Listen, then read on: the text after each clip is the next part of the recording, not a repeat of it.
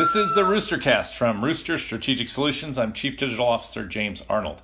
The future of voice search is still figuring itself out. Amazon is winning the marketplace at the moment. Google is a major player as well. Apple is in the mix. Facebook is hinting at joining, but the future is uncertain. What is certain is absolutely a consideration for right now, and right now there are ways to be prepared for that future.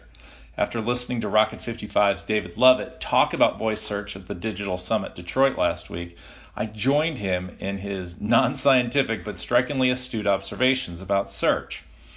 What do you need to know about it? Well, know that Google and Amazon want you to play in their walled gardens, and this in the matters of voice.